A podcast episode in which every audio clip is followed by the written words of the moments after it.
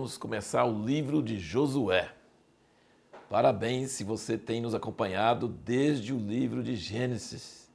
Estamos avançando nessa leitura diária da Bíblia, caminhando pela Bíblia. Se você é novo, se acabou de chegar, lembra que nós temos esse, esse, essa, essa tabela de leitura bíblica aqui que dá o, quais capítulos deve ler por dia para terminar em um ano. Começa no dia, qualquer dia, né? qualquer mês do ano você começar, mas aqui começa em janeiro e você termina no último dia de dezembro. Ou se você começar no primeiro dia de fevereiro, termina no último dia de janeiro. De qualquer forma, nosso, nosso propósito é que você leia essa porção da Bíblia que está marcada na tabela e depois você assista esses vídeos curtos de em torno de cinco minutos para poder meditar melhor, comentar melhor, tirar dúvidas. Isso é muito importante. Meu pai sempre nos ensinou que tinha dois métodos, tem muitos métodos, mas ele falou de dois métodos principais de ler a Bíblia e estudar a Bíblia. Um é uma visão panorâmica, que é mais ou menos o que nós estamos fazendo aqui, uma leitura rápida, sem nos deter em muitos detalhes. E a outra é uma visão microscópica, uma visão de olhar detalhes e olhar cada coisa e demorar muito e estudar a fundo. E eu queria indicar para vocês o estudo sistemático da Bíblia ministrado por meu irmão Christopher Walker, que você encontra no site da revista impacto.com.br. Então, assim, quem quer aprofundar em alguma coisa, ele acho que tem mais de 20 anos, está é, estudando é, cada domingo uma parte do Velho Testamento e vai prosseguir no Novo Testamento, mas assim é um estudo aprofundado. Então, assim, vai essa dica para nossos, é, para aqueles que estão assistindo esses vídeos. Então, nós temos Josué, capítulos de 1 a 4. E nós notamos que depois que Moisés morre, que é o fim de Deuteronômio, Deus chama ele de Moisés, meu servo. Isso no fim de Deuteronômio e no início de Josué. E agora Deus vai começar a lidar com Israel por meio de Josué. E a palavra mais forte que você vai ver nesse primeiro capítulo é ser forte e corajoso.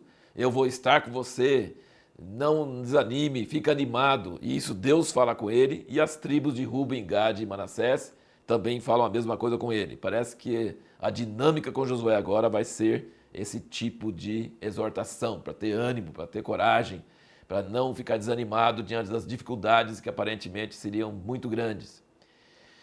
Quando Deus ordenou Moisés a impor as mãos sobre Josué, ele tinha falado, porque ele iria ouvir de Deus através de Eleazar o sacerdote, Eliezer o sacerdote.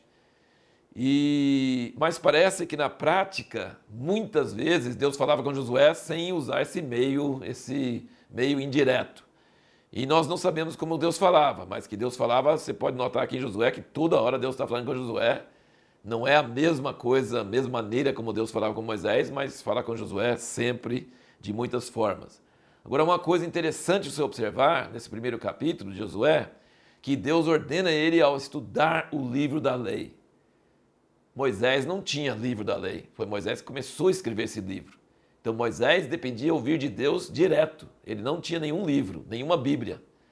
Mas Josué tinha a Bíblia, tinha o livro da lei que Moisés recebeu de Deus, que Moisés escreveu, e Deus falou com ele: estude esse livro, medite nesse livro, Faz de acordo com esse livro e aí você vai ser bem sucedido em tudo que você fizer. Então, já começa uma maneira diferente de ter comunhão com Deus, não só ouvindo de Deus, mas também prestando atenção no que Deus deixou escrito no seu livro.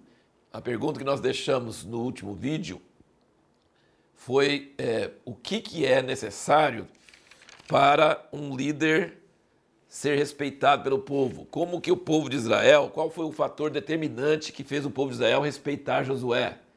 Moisés, quem podia preencher o lugar de, Moisés? Impossível. Como que o povo podia obedecer Josué?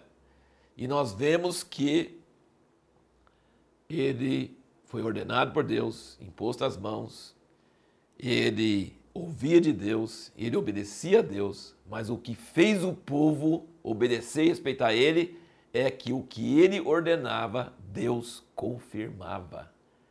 Ele falou, vai, faz assim, e o Jordão abriu. Quem não vai respeitar Josué depois disso? Ele foi ordenado, ótimo. Ele ouvia de Deus e falava com unção e com certeza e com firmeza. Olha, é difícil, hein? Você ouvir uma coisa meio impossível e falar, será que vai dar certo? Não, ele falava com fé, Deus me falou e é para acontecer assim, vai acontecer assim.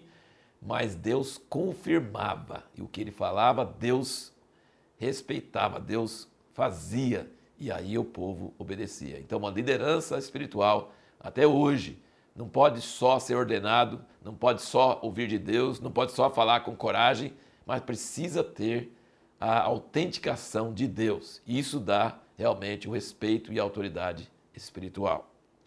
Alguns detalhes importantes. Moisés usava sempre o cajado para fazer milagres, trazer as pestes sobre o Egito, para abrir o Mar Vermelho, é, e inclusive o cajado de Arão que floresceu. Mas você vê que Josué não usa cajado. O que acontece com Josué? Deus sempre manda ele pôr a arca na frente. Gente, a arca era para ficar no tabernáculo, não era? E ninguém vê. Não, mas no caso de Josué não ficava só dentro do tabernáculo, não. A arca ia na frente dos sacerdotes carregando e a arca, o sacerdote carregando a arca, foi isso que abriu o Jordão então, nós, e cercando Jericó, foi a arca que cercou Jericó. Então você vê que realmente no caso de Josué, essa arca representava a presença de Deus. Não era um cajado como com Moisés, mas era a arca. E o que, que tinha na arca? Que era uma caixa de madeira coberta de ouro. Não, o que tinha na arca era a lei de Deus, as tábuas da lei. E o que, era colocado perto da arca? A Torá, o livro que Moisés tinha escrito. Então, com Josué, tinha essa questão do testemunho da palavra escrita. Agora pensa sobre esses dois espias que foram lá. Eles espiaram alguma coisa? Não. Eles só ouviram o testemunho de Raabe, uma prostituta. Já pensou? Eles não espiaram a terra, como os, os outros espiões que tinham ido 40 anos antes. Não. Eles ouviram o testemunho de Raabe. Raabe diz que o povo está morrendo de medo. Gente, Raabe tinha mais fé do que os espias que tinham ido 40 anos antes e mais fé que o povo de Israel, mais fé do que tudo. Ela, ela não tinha nem nascido, talvez, né? Nessa, na época que aconteceu, 40 eh, anos antes. Né? E ela tinha tanta fé, ela é, veja bem, ela era de um povo ordenado por Deus para ser exterminado. Não era para sobrar ninguém. E ela foi salva e salvou a família toda dela e preste atenção, ela entrou na linhagem do Salvador de Messias, do Messias. Você pode conferir lá em Mateus 1. Ela está lá. Então, uma mulher prostituta de um povo destinado à destruição saiu desse, desse, dessa ordem de Deus, entrou em Israel, foi salva ela e a família dela e ainda entrou na linhagem de Jesus. Pela fé dela, ela escondeu os espias, ela mandou eles para outro caminho ela falou e cria que esse Deus que fez aqueles milagres era de temer e falou com eles que todo mundo estava tremendo de medo. Gente, a história de Raabe é uma história maravilhosa, inspiradora. E dois outros rápidos detalhes. Josué sempre levantava pedras como memorial. Né? Sempre levantava, ele levantou pedras no meio do Jordão, depois levantou pedras no outro lado do Jordão. Ele levantava pedras sempre para lembrar as próximas gerações as obras do Senhor. Então isso é muito importante. Josué fazia questão de que ficasse um monte de pedras para servir de memorial para as próximas gerações. O que, que nós vamos responder no próximo vídeo? É uma pergunta muito importante, inclusive para nós hoje. Quando corremos o maior perigo na guerra contra nossos inimigos e os de Deus? Quando nós corremos o maior perigo? Isso nós vamos descobrir no próximo vídeo.